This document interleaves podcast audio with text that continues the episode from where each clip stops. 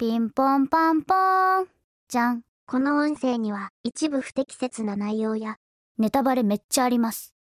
こちらの注意事項にご不満の方は、戻るボタンを。それ以外の皆さんは、このままお待ちください。とめきちおいえ。もう今日は収録しなくていいんじゃないかな、もう。なんでだよ。ななんで？疲れたよ、もう。呼ばれてもないのに出ちゃった。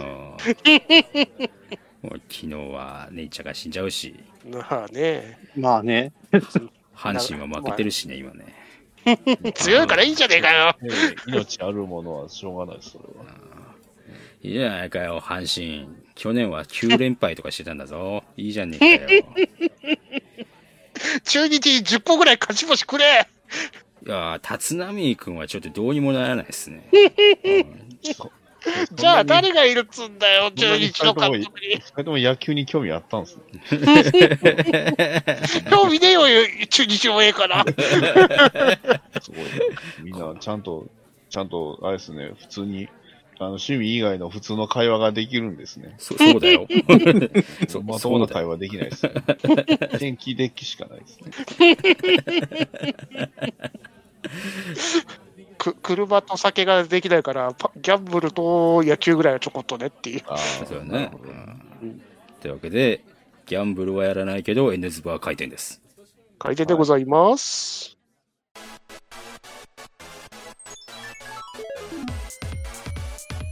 N ズバー N ズバーへようこそ当店はアニメやゲーム映画などとにかく興味のあるものを片っ端から手をつけて乱暴に取り上げてご紹介するポッドキャスト番組です内容にはネタバレ前提での話が含まれますのでご注意の上ご視聴くださいこんにちは、N ズバーです。バーテンのニナッチです。はい、店長、とめぐちです。アルバイトのバットダディです。契約社員のアスラダです。えー、今回は、劇場版名探偵コナンシリーズ一作品取り上げてご紹介してみようという回でございますよ。イェーイ。はいえー、もう、紹介する必要がもうないっすわ、もないね。う。ね。毎年やってるし。俺の名前は工藤新一っていうやつですよ。えー毎回毎回でちゃんとやってくれるからありがたいよね、あれってっていう。そうねああ、そうなんですね。あれ、毎回やってるんですうです。しかもね、ちゃんと進読して新しい映像使ってくるからさ、すごいな。そうそうなるほどね。まあ、あそこのね、あのー名探偵コナンのテーマは、今年はどんなアレンジで来るのかっていうところも見どころですよね。そうそうそう。ああとアーティストが誰が歌うのかってところとかね。あー、そうだね。ああ、そうか。それは確かに。あおうおうそうだね。うん、何か言いたいことある？うん、うん、そうだね。うん、うん、アーティストはな。うん、何か言いたいことある？えー、ということで、名探偵コナンも言わずと知れた皆さんおなじみの、えーシリーズの劇場版ね。まあ、系統としては毎回あの、ド派手に爆破して、アクションやって、ダーンって大脱出するっていう、そういうお決まりな展開が待ち受けているんですけれども、うん。まあそうじゃない作品もありますけどね。うん。えーそんな映画が現在は劇場版アニメは25作品ですか？お。やってんのかなということでもううんすげえな。めちゃくちゃやってん な。投げ、投げ。な。なれなれ一年だけちょっとコロナでやれなかったから、あれだけどって感じかうな。ん。いついつコナンは新一ってバレるんだ？うん。え、コナンって新一なんですか？あ もうネタバレやめてください。申し訳ないですねすごい俺ネタバレのを言ってしまい工藤新ましたね一っていつも言ってねえから。えーそうだね。うんね。いい加減気づかない。気づかれよ。ううそれ気づかせちゃったら終わっちゃうから、ほねらまだ稼げますし。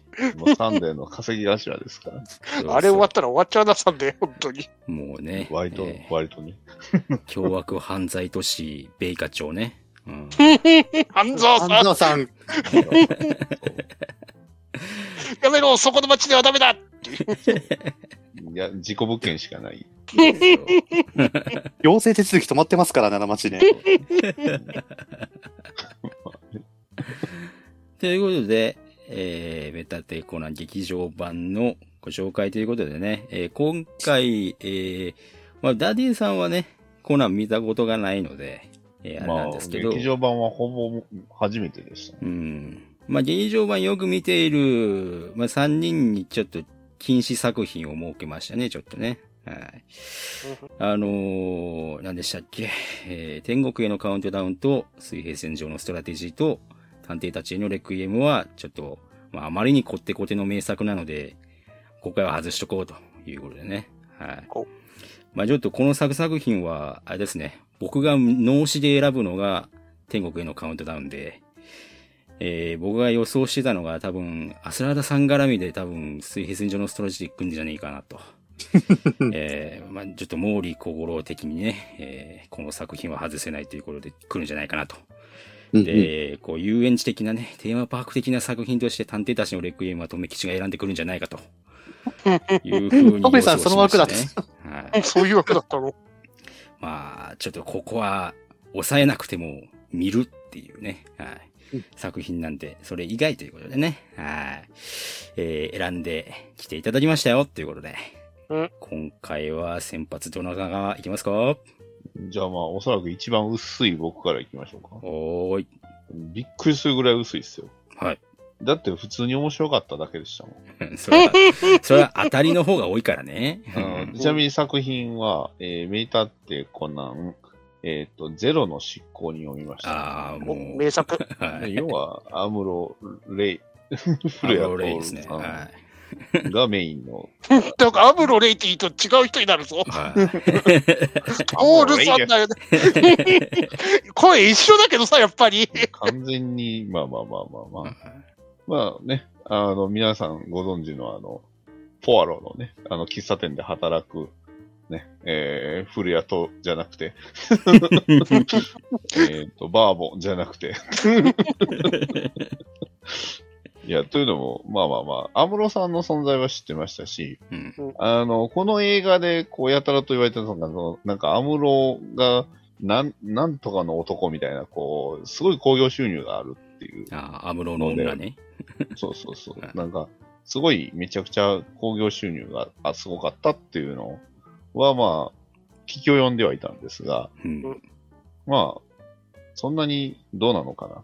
まあ、ただ僕はあの、ガンダムは好きなので、うん。まあ、せっかくだから、どっちにしようか迷ったんですよ。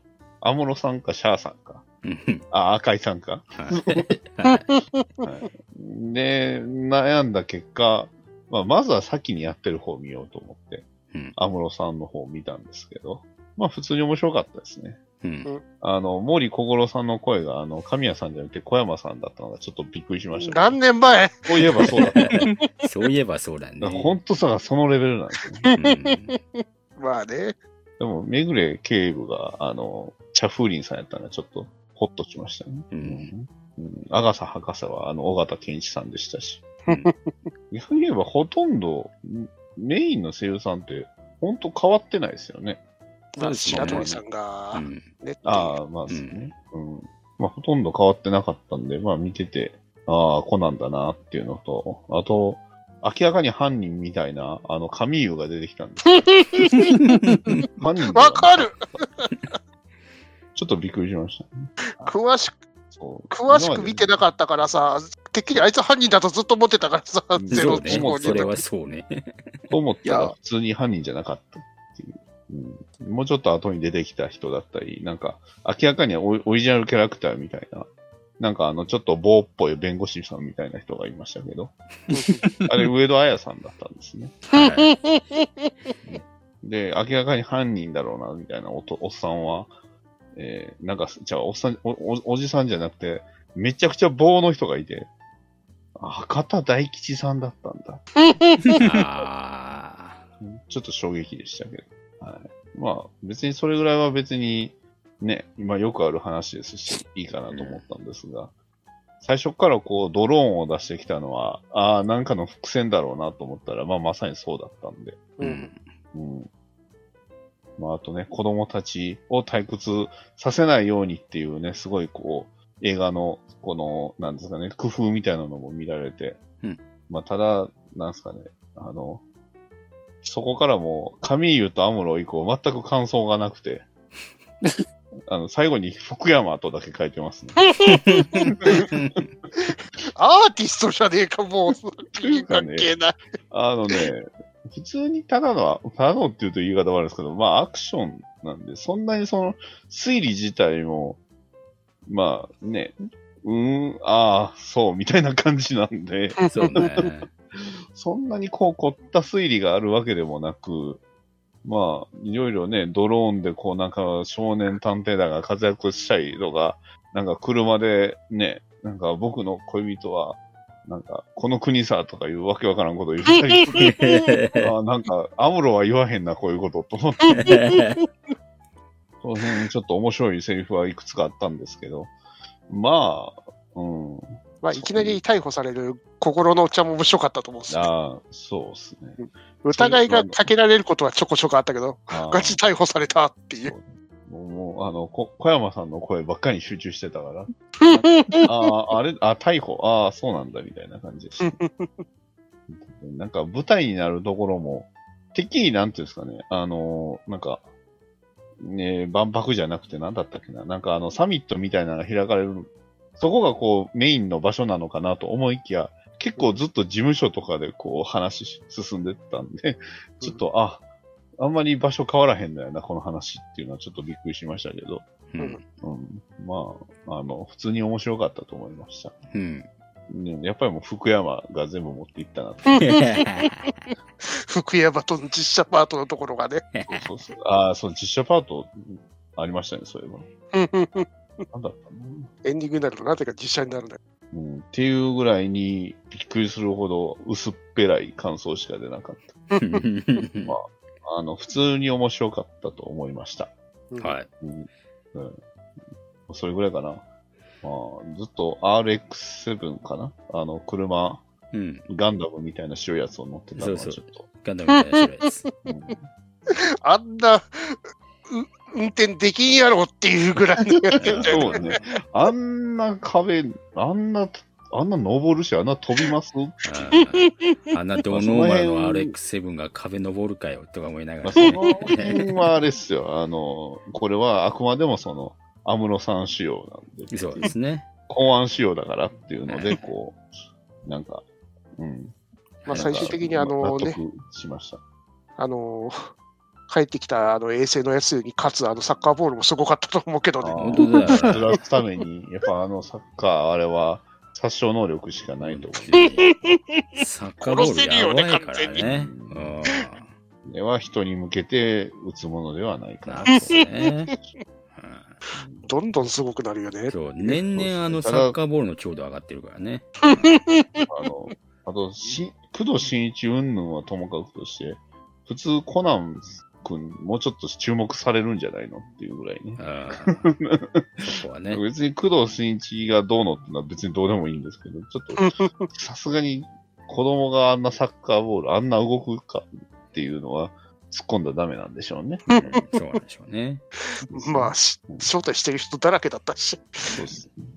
まあ、テロの執行人で特殊だったのが、いつもだったら犯人に、あの、探偵さっていうところなんですけど、うんね、カミーユに言うんですよね。ああ。それが今回と、あの、ゼロの執行人は特殊なところだったですね。やっぱ神優犯人予定やったとか、そんなんですかね。いやいやいやいやあいつ、大事ですからね、あいつ。あの、珍しくポンの子ですからね。この中で。そうですね。割と簡単に、あの、盗聴器つけられたりとかしましたもんね。あと割とね、他のやつだとヒロインポジションだったりするしね。うん。いやー、カミーユ守んねえと。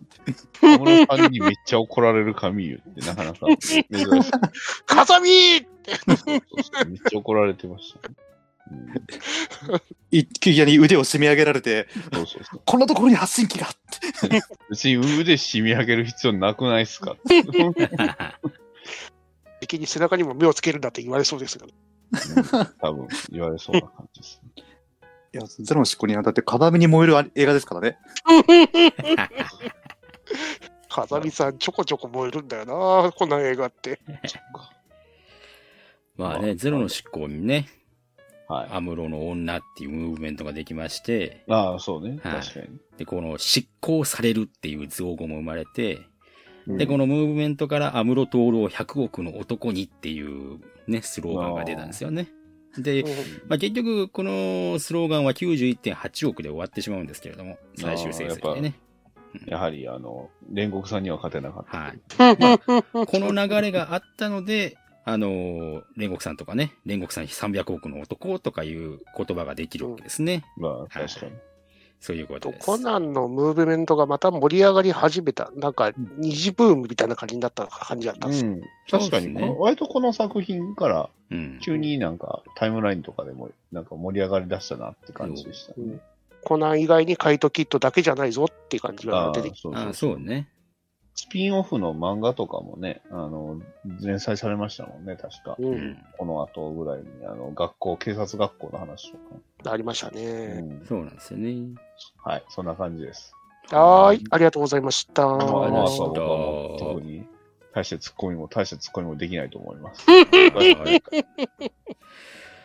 あ じゃあ、私行きますかね。どうぞ。はいえーそんなですね、コナンは怪盗キットだけじゃないぞという路線に切り替えていけないとタイミングのですね、えーそんな作品になってますね。私今回ご紹介するのは、えー名探偵コナン豪華のひまわりでございます。はーい。えーシリーズ19作目ですね。おはい。キャッチコピーは、華麗なるアートミステリー。お前に解けるか、この芸術がでございますね。はい。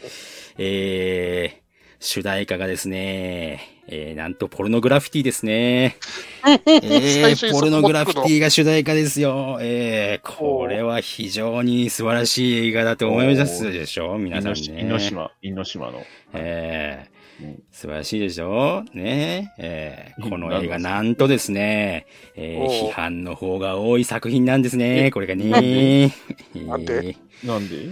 えっと、これいくつか要因があるんですけど、やりたいことが多すぎて、観客に伝わってない作品なんですよね。ぶっちゃけて。簡単に言っちゃうとね。えーまあ、あの、まずですね、悪いのがですね、脚本がぎゅうぎゅうでなんかすげえはしょったんだなっていうのが感じられる脚本ですね。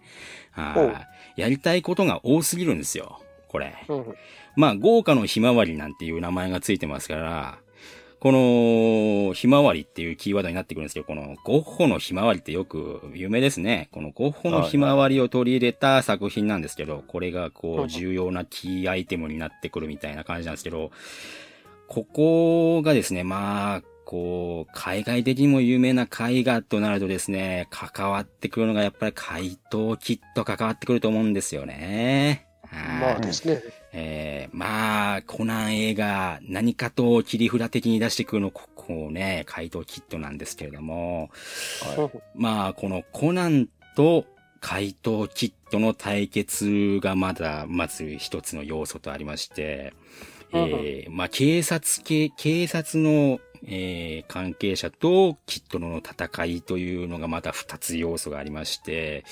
えーこのひまわりをめぐる怪盗キットの立ち回りっていうのがまた別で立ち回ってるんですよね、要素としてね。うんうん。はい。で、この、それを、それとはまた違うところで、このひゴッホのひまわりを取り巻く、えー関係者たちのドロドロのやりとりがまた別の要素として入ってるんですね。えーで、あのーそこに合わせて、また、この、ひまわり、ゴッホのひまわり、この出てくるひまわりに対する、えーこのエピソード的な関係者の要素みたいなところがまたありまして、えーうんこれをですね、いつものコナンの爆発と大脱出をさらに組み合わせてやってるっていうところにですね、尺足りてないよね、これねっていうところが散見されるんですよね。要素が多い。要素が多すぎてまとめきれてないというか、うーんと、まあ、なんかこう、いつものコナンの要素をやってほしいみたいなところを上からは言われちゃうんでしょうね。で、それも合わせながらやっちゃうと、もう最初作った脚本はどこへ行っちゃったのみたいな感じになっちゃったんでしょうね。うん書いた脚本家の人が言ってます。自分が普通に一番最初にファーストテイクして出した台台本が、もうすでに1時間オーバーって言われましたっていう風になってるんですね。この時点でもうすでにもう破綻してるんですよね、言ってるけどね。はあで、もう、いいですよ、これ、はしょ、はしょってはしょってうまく構成してくれるならっていう話で。ただ、うんあの、オーバーの状態で何かとこうすごいものを書こうとするなっていう話でね。えーで、あと、あの、批判としては、ゲスト声優さんですね。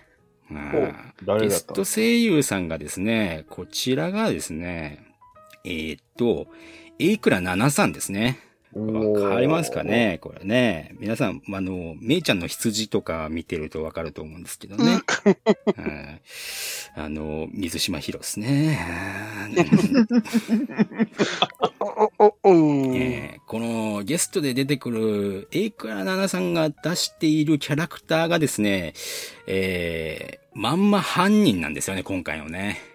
はい。なので、この方の演技力、うんぬんでちょっとこう、犯人の説得力が変わってくるんですけど、えっ、と、エイクラナナさんちょっとですね、棒読みなんですよね。うんえーちょっと演技力がなかったこともあって、またこの、犯人の動機が、え、そんなことで？っていう風な動機なんですよ。まあ別に、映画のコナン、え、そんなことで？っていうような、あの、ね、動機はね、結構あるんですけど、あの、いい作品とかは、え、そんなことでっていう動機に、犯人自体の狂気性みたいなところとか、執念みたいなところが、その、演じている方とキャラクターの見せ方含めてなんか狂気を感じるような書き方をしてるんで、納得性はあるんですけど、今回あの、演じられてる女優さんがちょっと棒読みっていうところもあって、全くなんか狂気性を感じなくてですね、大したことない犯人だったなぁ、みたいな感じになっちゃうんですね。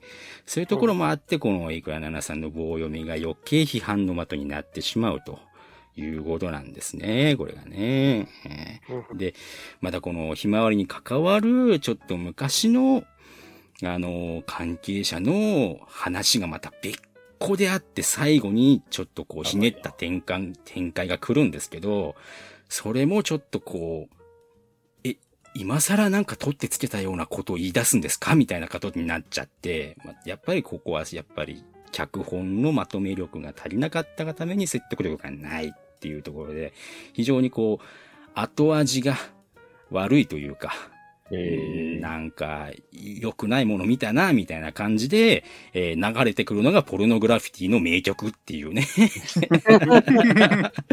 非常に最後それ必要なんですか、ね最後の攻撃は？このね、あの、ポルノグラフィティのオーリバルってすごくね、あのー評価が高い曲なので、これがまたアンバランスさをもうね、醸し出していて非常に良くないと。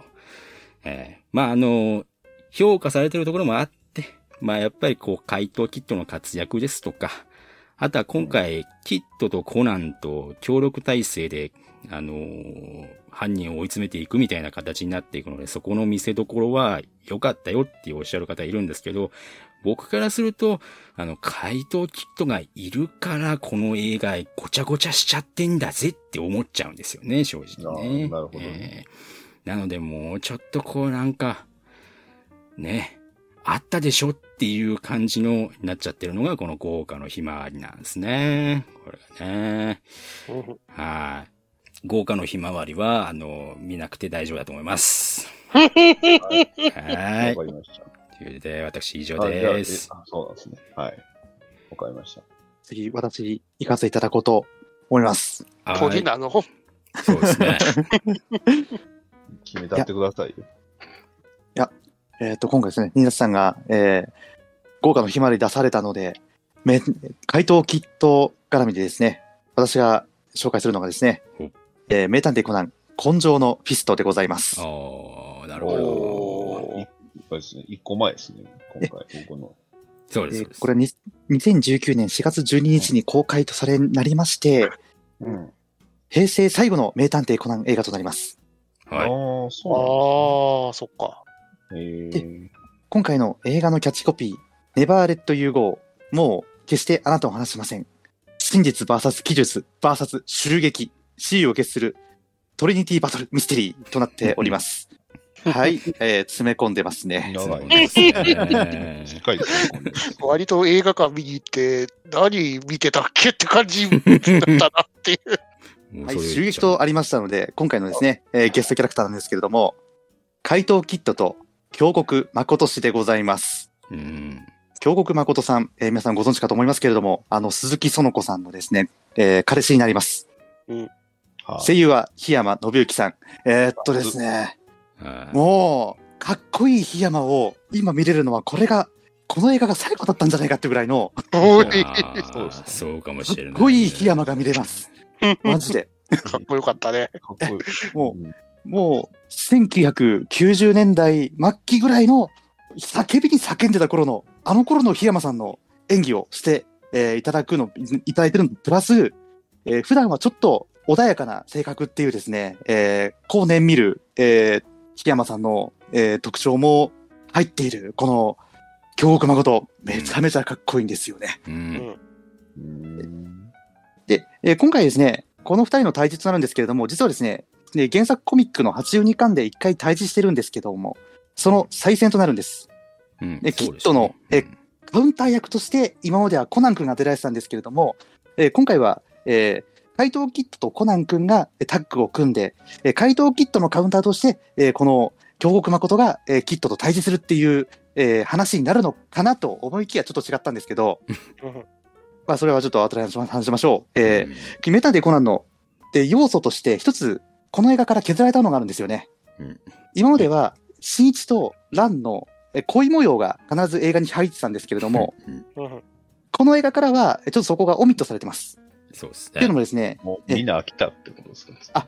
それがそれが、これがね、あの、2017年以降になってくると、えっとですね、もう、この原作コミックの方の94巻になっての修学旅行の話があるんですけど、そこでもう完全に新一とダン姉ちゃんが恋人関係になっていて、その、えー要素を取り入れた最初の作品がこの2019年の作品になってくるんですけど、これ以降のコナン君だと、えーもう、新一とランが、えー恋人同士っていうことは公認のじ公認の事実になってしまっているので、もしかしたら新一が離れちゃうかもしれないとか、新一助けてっていう描写がちょっと少なくなってくる。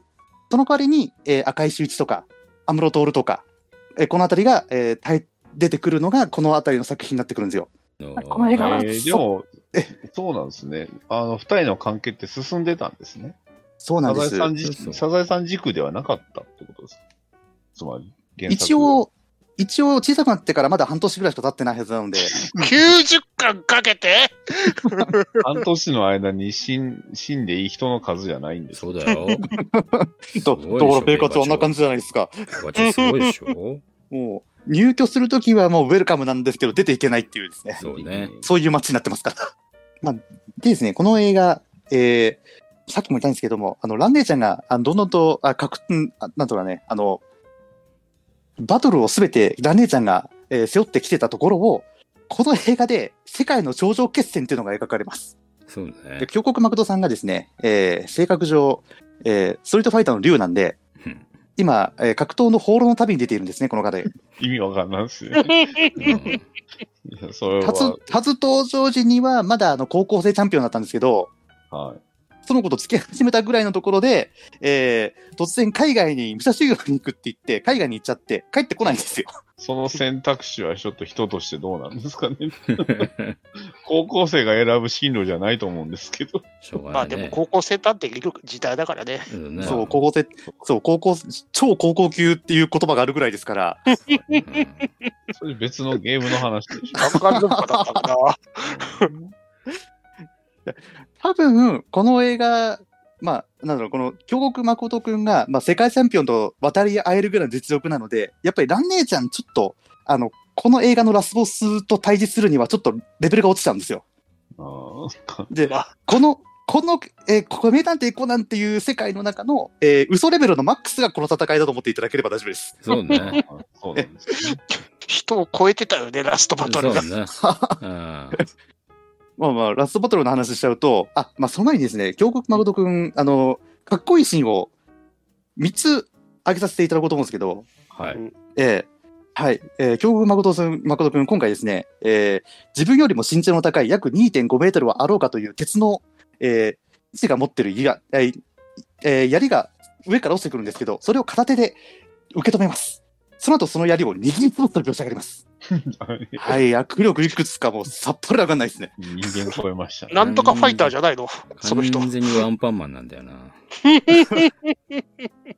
さらにですね、さっきあの、破壊力マックスと言っていたコナン君の、えー全力シュート、はいはいはい。鋼鉄のサッカーボールの全力シュートですね。えーうんなぜか、あの、映画見てる京極誠くん、あの、コナン君に狙撃されるんですけど、そうですそれを平原好き一撃で、えーえ大爆発を起こさせます。そうそうですね。大きな力と大きな力がぶつかった時に起こることをつってたら大爆発、大爆発なんですよ。起きない。サッカーボールに爆薬がなんか仕掛けてる？まあ、まあそ まあ、あの、あのサッカーボールならそうなるかな。そうそうそう。どこにでも火薬は設置されてますよ。それは仕方ないです。そして、えーこの大会メインとし、あの、話、話としてなんですけど、あの、世界最大のブルーサファイア、あの、紺青のフィストと名前付けられたブルーサファイアなんですけれども、これが、えー大富豪の手に渡って、その大富豪が、えー空手トーナメントのチャンピオンベルトにこのブルーサファイアを仕込んで、えーこの空空手トーナメントって。ちなみに日本語版だと空空手トーナメントなんですけれども、あの、外国、え映画になってくると、あの、テコンドー大会になっていきます。なんでだよ。競技が変わってる変わってんだわ。うんそうまあでもね。内容を見ると、あの、さすが襲撃の飛行士、えー片手一撃で、えー、チャチャレンジャー全部叩きのめしていくんで、鉄コン道やってるんだか空手やってるんだかさっぱりわかんないです。うんうんうなんんなんすか、それ。ただ、えーっとですね、えーまあ、このブルーサファイアをめぐった、えーストーリーっていうのが結構、えーまあ、なんすかね、い筋としては一本で通ってるので、非常に見やすい作品なんですよね。うんその中で、えーえー京極誠氏を、えー襲ってくる、えー、輩たち、まあ、ギャングだかなん、あの、海ギャングだったり海賊だったりするんですけれども、えーそれと、えー、京極が、まあ、京極が集団戦の中、一人で戦い抜いていくっていうシーンがめちゃめちゃかっこいいんですよ、これが。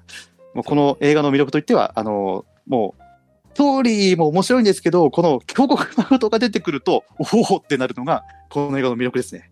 うんなるほで、えー映画の予告って大体、あの、流れるじゃないですか。うんどのコナン映画でも。えーその時に、あの、色黒の少年に対して、えー、ダン姉ちゃんが、あなたお名前はって言った時に、僕の名前はアーサー平井って言うんですよ。まあ、コナン君なんですけど、うんそこ、そこに至る過程に、まあ、キットが関わってきてっていうのも、まあ、キットの登場の仕方もすごく綺麗で、えーこの映画非常に見やすい。ただ、えーこの映画ですね、えーいろんなとこから批評が出てるんですよね。ええ、あの批評の大体の内容なんですけども、あの人間の戦いじゃない、それはあそう。うんそう。それは物理法則を無視している。それはもう、でも、安室さんの時も大概やったようなそんなことを気にする人はコナン君映画を見に行くべきではないと僕は思う。まあそうあのただ、そんな、そんな批批評の内容が、あの、豪華の決まると違って、そのぐ、そこから、そこが出てくるので、うんストーリーとしてはめちゃめちゃ面白いと思っていただければ間違いないです。面。白い。面そうですね。白いけど、うん正直コナンを見た感想にはならないんだよな、この映画。あーまあ、ドラゴンボールを見た感想にはなるわね。うんいや、だっ空空手世界、あの、なんすか、シンガポール世界チャンピオン、え、シンガポールに、シンガポールチャンピオンかな？シンガポールチャンピオンと、えー最後、京極が戦うんですけど、あの、大きなハンデを背負わされます。えー怪我じゃないんですね。うん鈴木園子さんを背負って、世界チャンピオンと戦うんです。そうなんですよね。なるほどね。マジかってなるんですけど、いや、これがまあいいんですね。いや、あと、まあ、この映画、さっきも出てくるんです出てくるんですけど、あの、鈴木園子さん。えーっとですね、この声声やってたのが松井直子さんなんですけど、まあ、子供の時から僕この人の声大好きでですね、いいですね。ええまあ、ルールカーはじめ、えー武蔵ロードではおせんちゃん、はいはい、懐かしいえですね。えもうね、この辺りの声めちゃめちゃ好きなんですけど、この映画の鈴木園子さんめちゃめちゃ可愛いんですよ。かわいい。最高。もう本当にね、恋する乙女やってるんですよね。や、それだけでもちょっと見る価値はあるかなと思います。うん。なるほど。でさらにですね、この監督やられた名古屋千佳さんって人がですね、コナン映画としては初の女性監督でですね、あ、そうですね。うんえあの、2001年の、えーヒーローの弾丸でも監督を務めてるんですけれども、まあ、うんなん、なんですかね、あのすごいコナンをずっと支えてきた演出家さんが、えー初めての監督になった作品ということでですね、非常に、あのコナン愛が溢れてる、えーまあ、内容となってるので、うん。ちょっとこれは本当に、あの、おすすめの映画ということで挙げさせていただきました。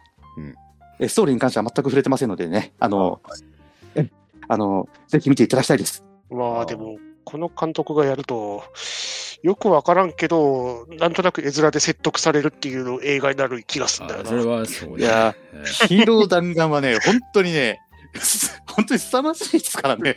え よくわかんねえけど、なんかやっぱ赤井さんすげえやっていう映画だったからさ、うん気はあっちで。いや、ヒーロー弾丸も面白いんですけど、面白いけど、面白いけど、大内が、あの、はってなるんで、意味がよくわからんが、赤井さんすげえなっていう。まあでもコナン君はあの、国際問題引き起こしてるからね。そうですね。シンガポールに密入国してるからな。完全にね。それあの、なんか、なんとかゴーンさんじゃないですか。そうですよ。おーまずいよ。荷物に紛れて。まずいじゃないですか。ええ荷物に待ってですか？そう。しかも、ね、身元を偽ってますからね。そうだよ。そうですね。え さらに、あの予備警察官っていう立場の人間のところを騙して自宅に潜り込んでますからね。そうだよ。やばいって。国際問題だ。やばい。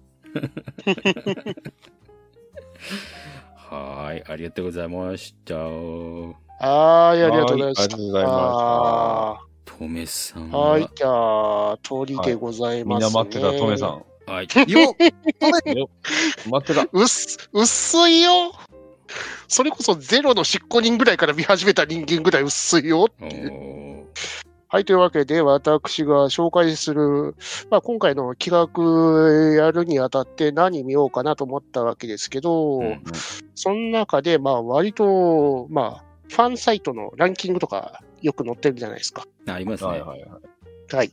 で、その中で、どのサイトでも割と上位になうん載ってた映画があったんですよね。おうで、その作品が、えっ、と、名探偵コナンの20、えー劇場版名探偵コナンのシリーズ20作品目の純国のナイトメアでございます。はいはいはい。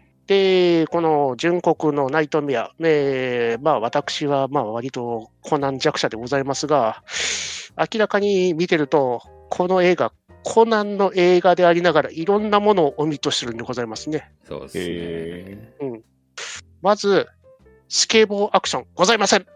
ないんすよね。うん。もうコナン映画って言ったら割とコナンのスケボーアクションそういうのはあるじゃないですか、普通だっありたら。ましたね、そういうの。そういうのはございません。すいません。そして、モーリー、ランと新一のラブストーリー的なのもありません。オミットです。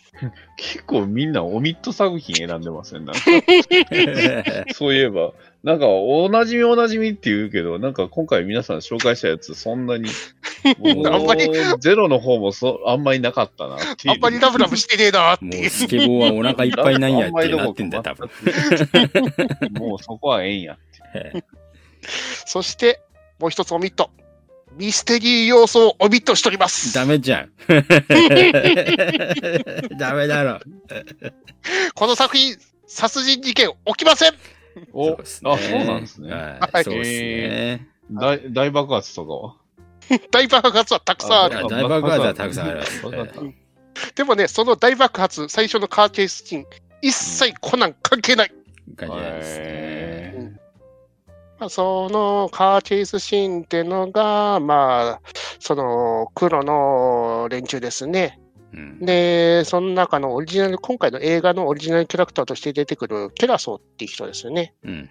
その人が、まあ、警察かなんかに入って、内部情報を握ってる最中に逃げ出して、で、その中、ね、アムロさんと赤井さんに追い詰められてカーチェイスして、ドッカンドッカンと、ね、一般人の車をバッカンバッカン爆発しながら、ね、逃げていって、で、その中、キュラソーが海に飛び込んで、ってから話が始まっていくんですね。そうですね。今回は、あの、黒の組織 VS 警察 FBI みたいなね。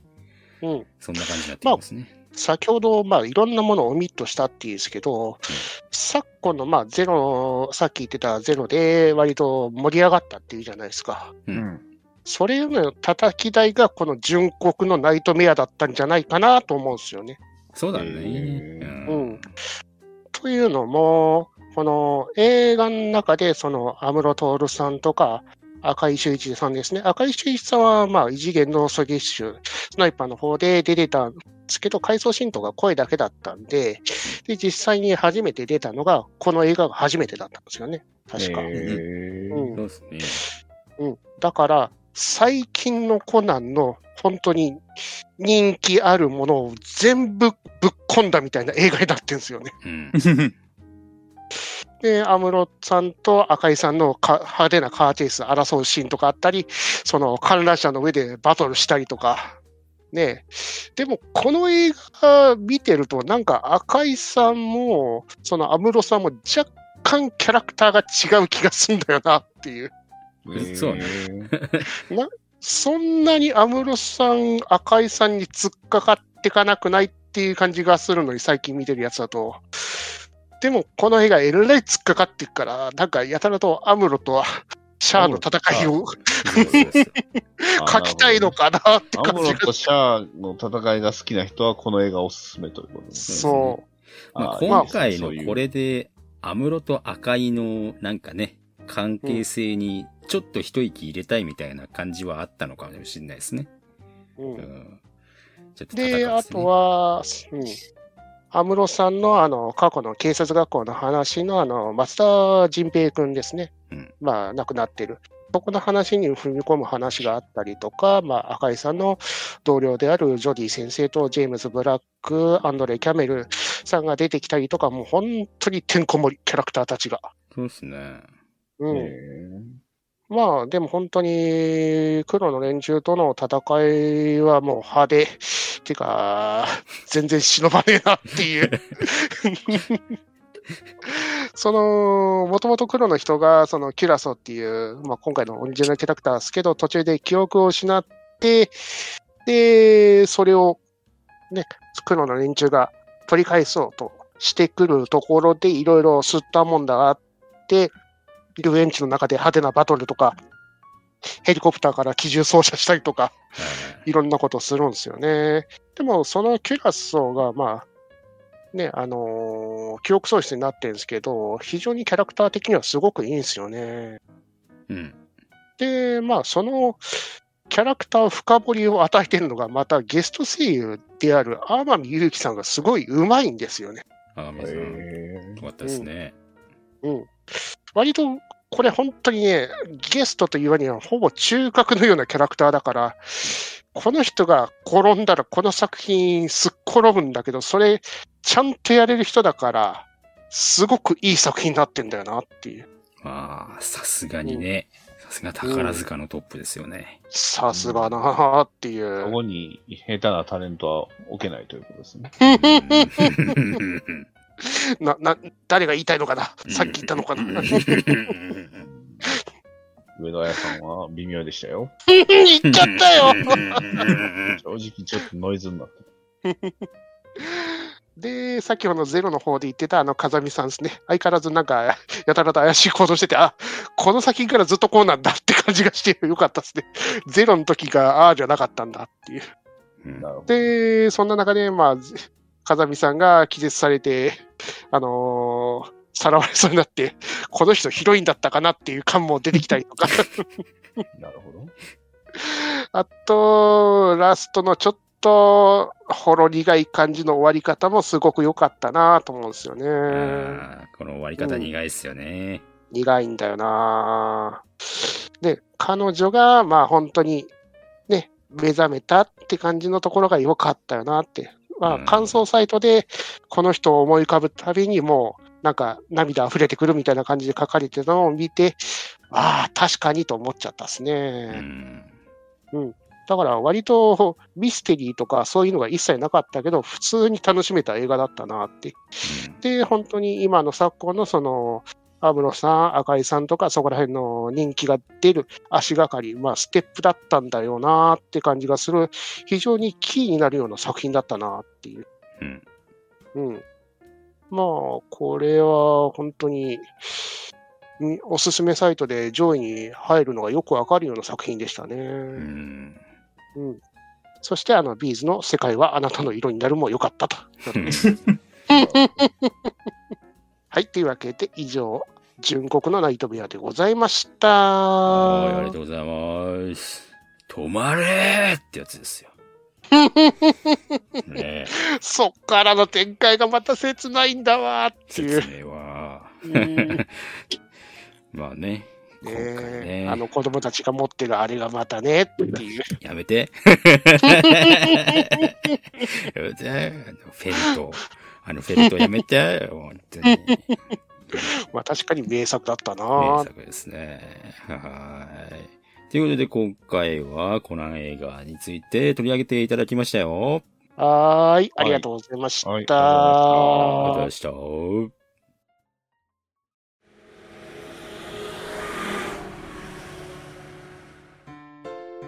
バッドダディモビル放送局は、アメコミ中心に僕の好きなものを語るポッドキャストです。みんな、僕のロビンになれ。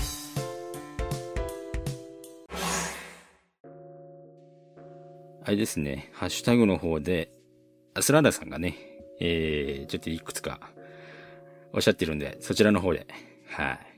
えー、こんなに口悪く喋っていたのか、言い間違いの数々がコスモが高ぶっていたからとしか思えぬって、まず言ってますけど。いや、あの、僕とトメさんあれですもんね。いや、怒っていらっしゃるなーっていう感覚で聞いてましたもんね。逆に我々が冷静でいられた。そうそうそう。あ一番怒っているから、僕ら、あの、ちょっとこう、濁す感じで冷静でいけるなっていう感じがしてたんだけどね。け決して怒ってないですよ。決して怒ってないんですよ。あのーあれって思ったところを羅列したらちょっと語尾がなくなってしまったという やっぱり怒りが出てるな、やっぱり。あの、その怒りのあれなのかは、iPhone 版で聞いたら、ずっとトメさんと、あの、ニハチさんが、あの、マリオの話をするところだけが、こう、延々とループしてて、あれね。おかしいなあれね。あれ、iPhone 版をね、聞いていらっしゃる方多分似たような症状ができるかも、出るかもしれないですけど、あの、一回聞いて、あの、途中で止めてたりするときに、最後まで聞聞き終わらないときに放置してると、ストリーミングでやってるとね、なんかど、よくわからないタイミングでループするんですよ、2分ぐらいで。ああ、そうなんですか。えーでもね、全然よくわからないタイミングじゃないんです。そう。きっちりマリオの話終わって、あの、じゃあ次来るんかなと思った時に、そう。またマリオの話をしだしてるから。同じところに戻ってくるんですよ、ね。あれってこの話さっき聞いたんじゃないの？なので一応対策としては iPhone 版で見聞いてる方は一回未再生にしていただいて再生済みにしていただいてダウンロードしていただいてみたいな感じで、えー、うまく一。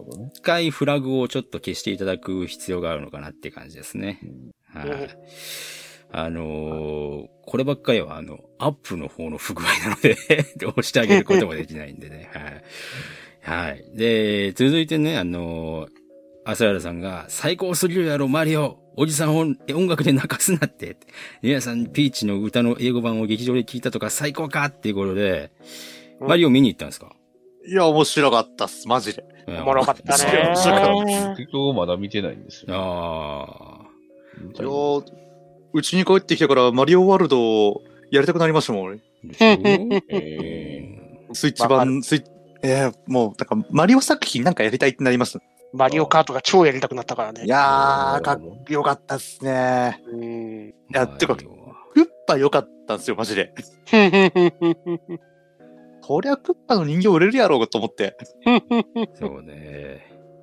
いやー、全部良かったんだよね、マリオ。いや、よかったっすね。うんいやー、これ見た状態で喋りたかったな。マジでね、非難するとこねえんだよなっていう。マリオはね。あれが、批評家がストーリーがうんぬんってどういう、どこ見て言ってんだいっていう。そうですよね。ま あこれ以上ねえだろって。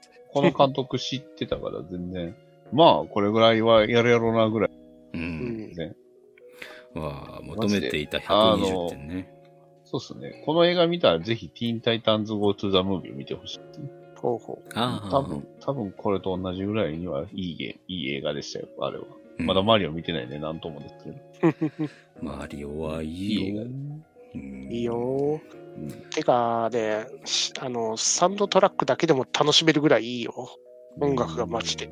そうねサ。ントラ欲しいですね。うん。アップルマミュージッ。クは今配信が始まってるんで、えはいー、サブスク系は配信が始まってますね。うん購入系は多分日本のサントラ発売に合わせるんじゃないかな。うん。感じですかね。はい本当幸せな映画だったなーっていう。そうなんですよね。いやー、マリオはすごかったです。今、1800億円ですね。お い恐ろしい。恐ろしい。あ、シーラ。コナミ100億で、100億で1個あった話をしてたばっかなのに。そうです。あの、国内はもう100億突破したそうです。天気の子を超えたんだっけ、そうです、そうで本す。マリオでも桁ちゃいますね。うんそうなんですよね。てか、あの、やっぱり、あの時も言ったかもしれないけど、あの、本作が始まる前の、ま、任天堂 CM からなんかいいんだよな。うん。う。うんん。We are Mario ってあれでしたっけ？や、やっぱりね、うんあ。の、あの北米の人のマリオ好きを舐めたらダメや。そうそうそう。いや、ほんまにマリオ好きなんですよ。あの人たちは。そうそう。だって、忍耐を、なんか店舗に集まって、うわーってこう騒ぐ人たちですからね。だからそう、子供の頃からそう、N- NES ってね、任天堂エンターテインメントシステムでやっぱマリオが身近だったし、そうね。あ、の、昔から向こうの国ではマリオのアニメとかもありましたからね。そうそうそうそううん。あとよくわからない映画にマリオが出てたり、あの、ウィザードっていうゲーム、あの映画がね。そうそうそうそうあったね。スイートロードだったかな、向こう。のあの、マリオのゲゲームの天才少年が、そう、ゲームをしながらカリフォルニアを目指すっていう映画なんですけど、うんそこの最終的にはなんか大会でマリオ3が、をプレイするっていうね、よくわからん点数をつけながらプレイするんですね。ライバルはあのパワーグローブ使うキャラなんで、うん It's so bad って言いますから、うんね。かっこよすぎますよね。もうあの、冒頭からもう、魔界帝国やんって思ったからね。まあね。そう、そんなマリオ好きな人たちにも魔界帝国は受け入れづらかったのかな。どうなったんだろ 割と頑張ってた映画だと思うんだけうな。どね。うん、いや、好きなんですけどね。うん僕は。あの、ま、魔界帝国のあの、ルイージ役の人があの手のひら返して、直には出てやってもいいぜっていうふうに言って、それはちょっと、どうなの？それはちょっと、それはちょっとっていう。はい。というわけで、お便りでした。はい、ありがとうございました。はいでした。えーっと、次回更新なんですけど、う。うんん。えー私、あの、マグロ漁船に乗ってきますので、はい、いってらっしゃい。えーあの、本当にその、マグロ漁船みたいな、あの、感じなんで、えーうんちょっと2ヶ月間ぐらい空きます。ということは、これはなんか大きいのを仕掛けられるんじゃないですか？ああ、なるほどね。あー強烈な、僕らがなかなか手を出せないやついけるんちゃいます？そんだけ間がある,、あるのであれば。真顔テレビアニメシリーズ会やりますか？いや、いいんですか？え？いいですよ。え？え？え、あのーまあ、い世間いっぱいでは、こ候補がいっぱいありすぎて、たなん。とたくさんありすぎて。いっぱいありので、あはの、いここぞっていう作品をやっぱり選んでいただいて、えーテレビアニメシリーズでねず、はい。あの、映画などの一発ではなく、テレビアニメでやらかした方々全部読め、見見ろということですね。はい。その、それを語る際は、全部見た上で語れということです。そうです、そうです、そうです。ガンドを全部見なきゃいけないの。ああ、そう、いいいいですよ。有名ですね。えらい有名どころ行きまし別たね。に、あの、別に X アーム見てもよよろしいんですよ。や 別にあはい、の、いっぱいありますよ。真顔映画界でもよろしいですけど。真顔真顔アニメ。真顔アニメしましょう真顔アニメ界ということでね。はい。クールは特にめ、あれですか、ワンクールで大丈夫ですよ。ワンクールだけじゃなくと、あの、ツークール分とか、はい。分割2クールでも、あのあえとりあえず何でもバリトゥードですね。はい。あのー分割で3クールやったら、あの、どんどん作品が悪くなっていったとかでもいいですよ。おいえーえーえー7年待った出来がこれかみたいな作品でもよろしいですよ。はいはいはいはい。う。ツークール目にいらない子が出てくるとかね。ああ、そうですね。はい監督変わるとか、はい脚本変わるとか。そうですね制作会社変わるとかね。原作者がお怒りになって制作会社変えたやつとかね。はいあーありますすね、ごい中途たくさんね半端なとこで終わって、なんかやたらとあの、批判ばっかりになったみたいな。そうですね。えー、あれです玉はいっぱいあかります。イエエンドってやつですか？そうですね。はい。ということで次回の N ズバーは、おそらく夏の半ばから終わり頃という形になると思いますのではい。そちらで、えー皆様お待ちいただければというふうに思います。あの、マグロ漁船の中、あの、パソコン持ち込めないのでね、はい。編集できへんので、はい。すいませんね。はーい。は はい。というわけで、今週、えー今回の N ズバーは閉店ガラガラでございます。はーい。閉店ガラガラ。また夏にお会いしましょう。N ズバーでは皆様からのファンレターをお待ちしております。宛先は Twitter ハッシュタグの場合、N バ、ひらがな3文字で、N バまで。また、Gmail の場合、N ズバ、アットマーク Gmail.com、E、N、U、Z、U、B、A までお送りください。